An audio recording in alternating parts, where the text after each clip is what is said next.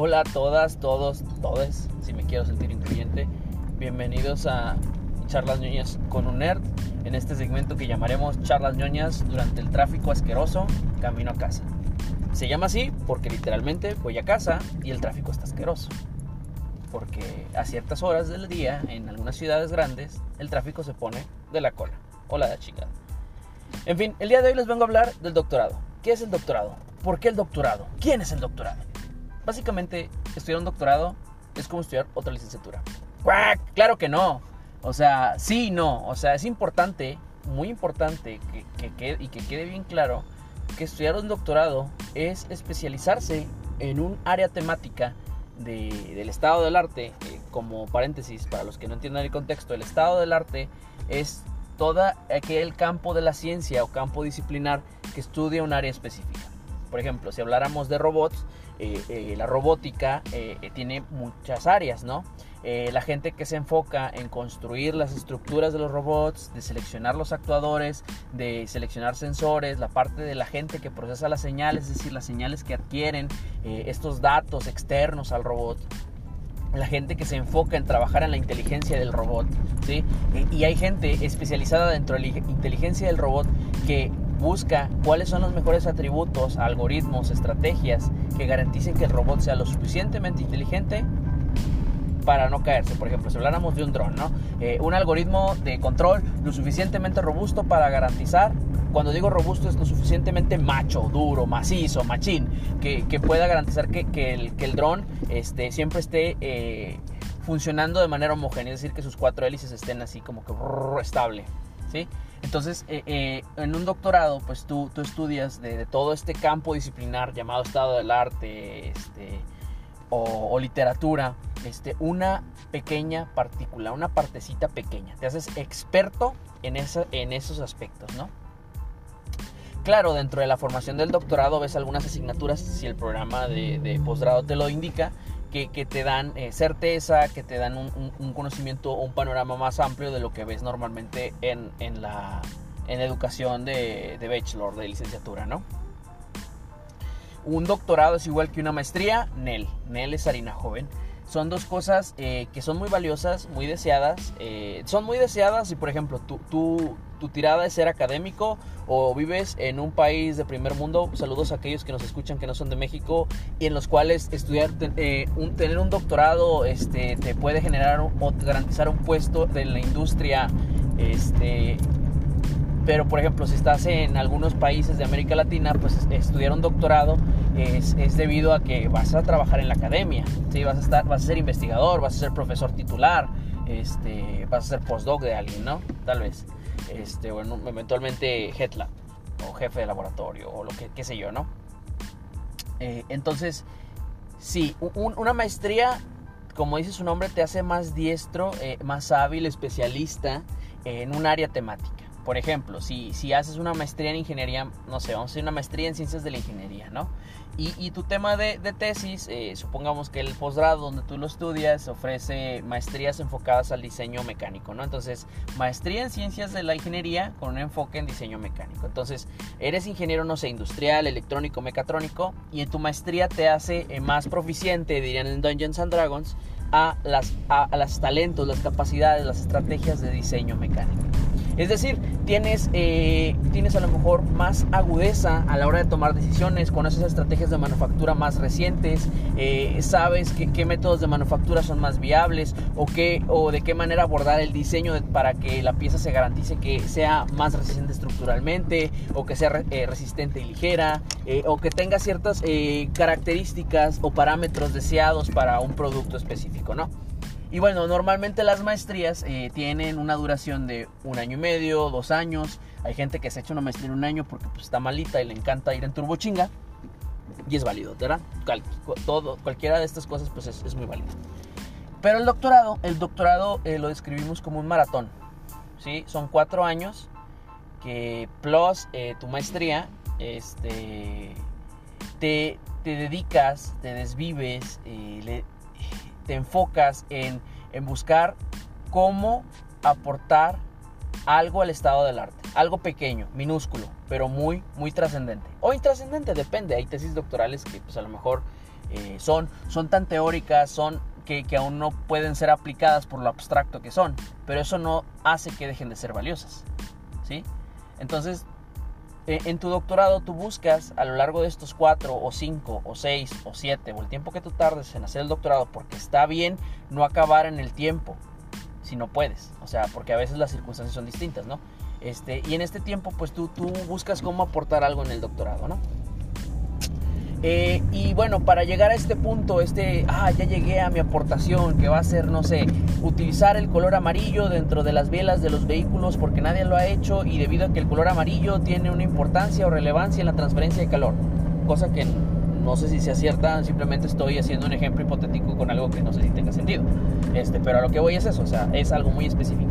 Y entonces a lo largo de estos tres, bueno, cuatro, cinco años, tú, tú buscas en tu formación, algunos llevan materias, otros únicamente, exclusivamente se enfocan en, en una investigación dirigida, este, cómo hacerlo. Normalmente a lo largo de este caminar, de este Via Crucis o de este eh, Valle de Lágrimas o este hermoso vals, como quieras verlo en la vida, te va a acompañar alguien, tu, tu paladín místico, tu sensei, tu Miyagi, tu señor Splinter, para los fans de las tortugas niñas, tu Master Yoda, tu asesor de tesis. Esto es un red flag muy importante. Siempre, o cuando, si tú estás interesado en estudiar un posgrado, es muy valioso, muy deseable que haya una afinidad con tu asesor y una afinidad con tu trabajo doctoral. Es decir, que el tema de tesis que sea acordado mutuamente, entonces es decir, asesor y asesorado, y además que sea algo que te apasione. Porque es común, no puedo decir que pasa siempre, pero es común ver personas que dejan de estudiar un doctorado porque perdieron la pasión, porque no era lo que buscabas. Para estudiar un doctorado sí necesitas eh, ser un poco osado, arriesgado, porque vas a, vas a sacrificar experiencia en el campo laboral. O sea, porque sí, hay gente que dirá, oye, pero estudiar un posgrado también es experiencia. Claro que sí pero a nivel eh, laboral, si tú quieres después del doctorado regresar a, trabajar en la industria este, y no tienes experiencia en, en, la industria previa, pues quieras o no, ya quemaste cuatro años de tu vida, que te hacen cuatro años a lo mejor más sabio en algunas áreas, pero cuatro años menos diestro en la experiencia que a lo mejor un recién egresado que desde que se, que se graduó de la carrera o desde antes de graduarse ya estaba trabajando porque pues ya tiene más experiencia en la industria. Entonces nuevamente, si, si quieres estudiar un doctorado, eh, podría ser muy deseable que te enfoques en, en la academia. Bueno, principalmente pues, en México, tal vez, ¿no? Este, digo, existen casos de éxito en los cuales, pues sí, hay gente que tiene un posgrado y, ha hecho un emprendimiento y ha generado un gran riqueza, empleos y, con su posgrado, lo cual es muy bien, muy aplaudido y bien recibido, ¿no? Y quisiéramos que, que muchas más personas, más startups que se, se generaran a partir de esta idea, ¿no? Desgraciadamente, pues no, no, no hay tantas, pero bueno, sería un buen punto este, para hacerlo, ¿no? Por favor, patrocínenme, este, tengo hambre. Y, y bueno, eh, entonces, eh, el tu asesor eh, va a ser una la persona que te va a acompañar durante este caminar y, va a ser pues quien te va a, ir dando eh, herramientas, recomendaciones, recursos, armas para que tú puedas defender este, tu, tu, trabajo doctoral, ¿no? A este, a este momento esperado por muchos, temidos por otros, la, es la famosa defensa de grado, ¿sí? La defensa de grado consiste principalmente que tú ante un grupo de personas este, que la llevamos a llamar el comité doctoral, este, expones lo que has sintetizado en, en, una investigación de 4 o 5 años, que lo vamos a llamar la tesis doctoral, y vas a exponer, vas a presentar el por qué esto es, es relevante, ¿no? Porque esto es una aportación a, a este, al área temática, al, al famoso eh, estado del arte, ¿no? Y, y, muchos te van a cuestionar y te van a decir si verdaderamente es relevante o no es relevante o simplemente es una basura. Obviamente, bueno, no sé. No sé si, si haya gente que lo diga. Sé que, que, hay investigadores basura, o sea, como personas. No estoy diciendo que no sepan, pero sí, no, no sé si en el momento de defender una tesis doctoral alguien te diga, tu trabajo es una basura. Tal vez exista, no lo sé. Pero dejemos de divagar y continuemos hablando en este punto. Entonces, tu, tu asesor, tu, tu sensei, pues va a ser quien te va a acompañar en esto. Eh, es, es, muy deseado entonces, eh, primero, punto uno que yo quisiera pensar desde mi experiencia, que tu asesor sea alguien que pues te motive, ¿no? Alguien que, que, digo, tampoco es como que esté como tu mamá cuando eres pequeño atrás de ti hasta que hagas las tareas, sino alguien que, que, pueda orientarte, que pueda guiarte sin ser un tirano, sin ser un, un martillo este, rompebolas. Ese es un punto importante. Segundo punto, que el tema de tesis verdaderamente te apasione. Es decir, si por ejemplo a ti te mama, te encanta la electrónica, pues dale, dale macizo, carnal. Pero si no estás seguro que te gusta completamente la electrónica y te vas a meter a investigar algo de electrónica, puede que lo termines si eres lo suficientemente tenaz y lo es algo muy aplaudido. Pero puede que, que no lo disfrutes, ¿no? Y al final, cuando termines y estés como investigador, trabajes de algo completamente distinto, ¿no? Que también es un punto válido. Eh, punto 3. Eh, la decisión que tomes es muy valiosa porque son 4 o 5 años de tu vida que vas a invertirle. ¿sí? Mi recomendación no quiere decir que esto que yo diga es imperativo. Es que, pues, si vas a la academia, te encanta la enseñanza, quieres trabajar en la investigación, o sea, en México, por ejemplo, ser académico, tal vez pertenecer al Sistema Nacional de Investigadores, qué sé yo, pues, pues métete macizo al doctorado, ¿no? Y busca un posgrado que, que te pueda que pueda satisfacer tus necesidades existenciales de sabiduría. ¿Sí? Este, voy en el punto 3 o en el punto 4. Bueno, no importa. Este, otro aspecto importante es, uh, existen ciertos lineamientos que no te dejan trabajar. Mm. Debido a que, por ejemplo, en México tenemos esta, vamos a decirlo, ventaja o bendición o u oportunidad, no sé cómo, cuál sea el término adecuado, digo, puede ser todos y a la vez ninguno, este, tener un, soporte económico, ¿no? Esto lo llamamos la famosa beca Conacid, Tiaconi o la puerca para los compes, ¿sí? Y este, este dinero es un dinero que recibes libre de impuestos este, cuando eres aprobado en un programa de posgrado. Eh, si quieres estudiar un posgrado con una beca, pues es recomendable, es deseable este, pues que, que busques un programa que esté dentro del Padrón Nacional de Posgrados de Calidad, algo así, PNPC. ¿sí? A lo mejor no es padrón y es programa. Creo, que es Programa Nacional de Productos de Calidad. Igual revisen qué es, pero busquen PNPC con ACID y les va a decir qué universidades este, ofrecen posgrados. Por ejemplo, está el TEC de Monterrey, está la Universidad Jesuita de Guadalajara, está la UDG, está, está el Instituto Tecnológico, eh, no, el Tecnológico Nacional de México. Eh, de hecho, soy orgullosamente egresado de una universidad de estas. Está, está el Simvestap está el Politécnico, está el UNAM, estoy hablando pues ahorita de universidades pues muy grandes, ¿no? Está el CENIDET, este, y bueno, posiblemente haya más. Yo, pues yo estoy, la mayoría de estas pues las conozco porque alguna vez leí la convocatoria cuando yo estaba buscando pues, estudiar mi maestría o mi doctorado, este, eh, en, en, el PDF. Obviamente pues estoy hablando desde, desde el punto de vista de las ciencias exactas. No dudo que existan mismos programas para, para la, el área de humanidades, sociología y demás, ¿no?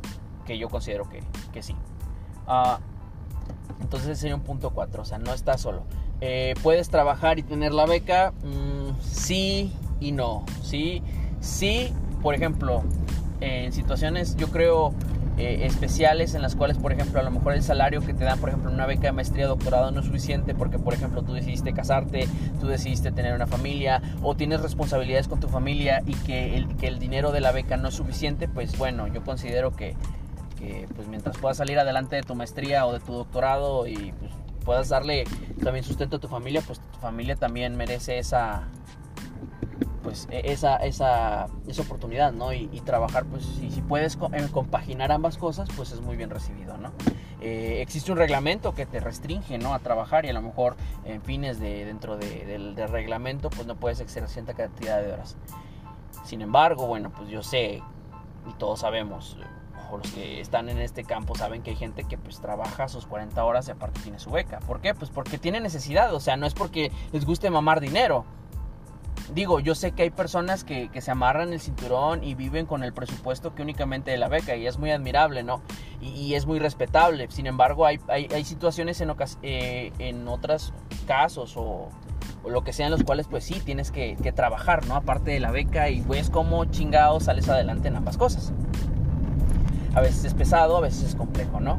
Eh, cualquiera de las dos maneras, los dos ritmos, yo creo que es completamente aceptado. Ya, eh, total, y si, no es aceptado, pues la gente pues puede, ¿cómo se dice? Pues irse al carajo, básicamente, ¿no? Es muy respetable todo lo demás. Eh, entonces es otro aspecto importante, ¿no?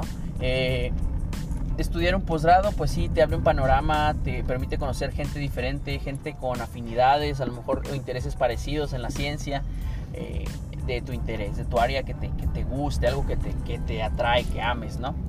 Este, no estoy diciendo que es algo malo porque no lo es. Creo que yo, bueno, desde mi experiencia, estudiar un doctorado ha sido lo mejor y lo peor que me ha pasado. Ahorita explico por qué lo mejor y por qué lo peor. Eh, te abre cambia tu manera de pensar. A lo mejor, no estoy diciendo que, que las personas, o sea, te, hace una persona a lo mejor más racional en algunos aspectos, eh, te, enseñas a, indagar más, a investigar más, aprendes nuevas metodologías, no sé. Eh, digo, a lo mejor te, te, abre panoramas que a lo mejor en, en, la academia, cuando estabas en la licenciatura, pues no veías, ¿no? Pero bueno, eso es eh, el especializarte en algo, ¿no? Te hace proficiente en alguna área temática o skill como individuo. No es regla general que por el hecho de tener un doctorado puedas eh, ser profesor, porque conozco personas muy brillantes como científicos, pero muy pendejos como maestros. Y conozco personas que, que tienen las cualidades, que son buenos científicos y buenos maestros. Y hay quienes son buenos maestros y malos científicos. O sea, ¿por qué no? Hay que, hay que decirlo, como dice Chumel Torres, se dice y no pasa nada. Chumel, patrocina, nos espera un día, puedes acompañarme a escuchar esta basura. Este, entonces, pues es válido, ¿no? Eh, el viaje del doctorado, de hecho hay un, canal de Instagram que, que, se llama así, síganlo, está muy chido. Este, pues ese es esto, ¿no? Un caminar complejo, que puede ser tan tormentoso como tan fructífero. Eh, yo estoy ahorita en el punto final casi de mi doctorado. Este, desde mi experiencia, pues yo estoy en el tiempo extra, es decir, el programa doctoral en el que yo estuve dura cuatro años, yo estoy en mi quinto año. Por cuestiones de trabajo, endeudamiento y pandemia y cuestiones internas de la burocracia de la institución, pues sí me atrasé un poquito. Más, más que nada por cuestiones mías que de una institución. O sea, fueron algunos bemoles ahí académicos, este, problemas con una, una persona dentro de, de, la academia, este, que por ahí también entorpeció un poquito mi avance. Digo, no es su culpa totalmente, yo también como que después de, de que se me pausara una publicación me deprimí, no quise hacer muchas cosas durante un tiempo, porque pues bueno, la salud mental es algo que también está ahí como una fibra sensible en el doctorado, ¿no? Quizás después puede invitar a alguien que, pueda platicarnos de esto, tal vez en un programa al aire convencional. Entonces, eh, en mi experiencia, pues sí, eh, yo creo los primeros dos años, tres años fue una experiencia chingoncísima. Fue como que el hype, me sentía muy motivado, enérgico, poderoso, invencible, podía desvelarme más, este, como que tenía la motivación y podía hacerlo, ¿no? posterior a esto, por circunstancias eh, de política interna con investigadores, tuve un roce con una investigadora este, y, y eh, por, por, la publicación de un trabajo que no se publicó. Y, y, bueno, no se publicó y cuando me dijeron, oye, no se publica, es como que fuck, güey. O sea, ese artículo era mi, mi base o una de mis llaves para graduarme. Eh, y como que, digo, no era lo único. O sea, pude haber hecho otras cosas. O sea, siendo muy crítico, eh, es solo simplemente pues el, el, hecho de que no se publicara me frustró, me deprimí, este, la verdad fue, fue un año muy complicado. Este, después de esa pequeña roce, eh, la, persona esta que era coasesora de mi trabajo me empezó a tratar diferente, mal. Eh, me, sentía, o sea, me hace sentir menos con sus comentarios. Este, creo que hasta llegué a padecer este famoso síndrome del impostor y la verdad fue muy incómodo, ¿sabes? Tuve ese sabor muy ácido de, de, del doctorado. Pero no, no, me, no renuncié, o sea, yo creo que grabé fácil unos 12 o 13 videos editados porque estábamos en pandemia. Muchas cosas no podía hacerlas más que en casa. Me llevé mis, mis chunches del laboratorio para tratar de hacer experimentos en la casa, pero en la casa no tenía ganas de trabajar.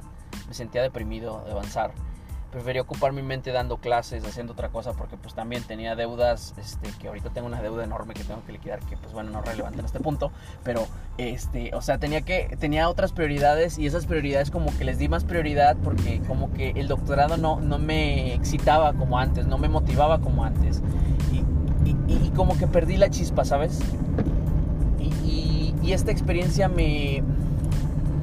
Hasta la fecha fue, ha sido algo muy amargo que, a regañadientes, pues bueno, ya pasó el tiempo, se me acabó mi beca y dices, pues ni modo, o sea, tienes que trabajar porque tienes que sacar adelante a tu familia, tienes que pagar cuentas, las tarjetas, nada perdona, ¿no?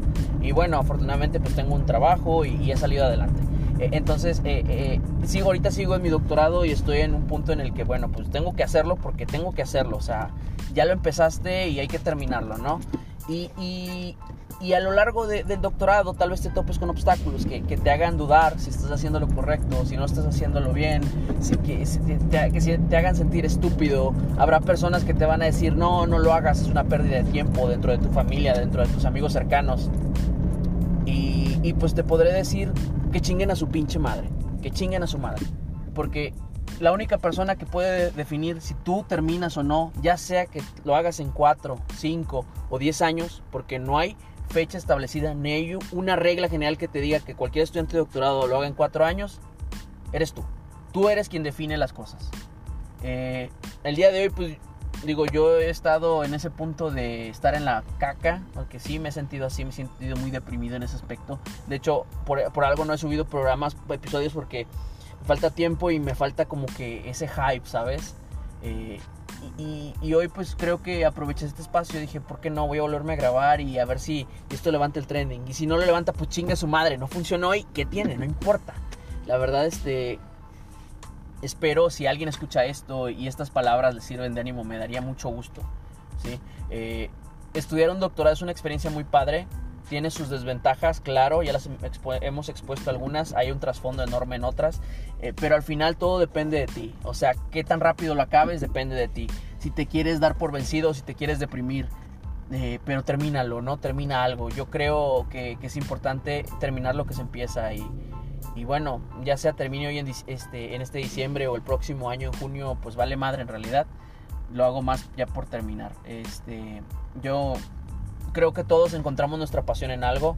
Este, y es importante de que podamos compaginar eh, lo que hagamos. En este caso, si estás haciendo el doctor, vas a hacer un doctorado o estás haciendo un doctorado y te sientes perdido o estás en un stand-by del doctorado pero vas a regresar, que, que, compagines lo que amas, ¿no? A mí me gusta mucho enseñar, me gusta la enseñanza, la docencia y, y creo que la investigación puede compaginar muy padre. Digo, no me considero un investigador diestro ni una mente tan prodigiosa porque no lo soy. Soy soy un simple mortal, ¿no?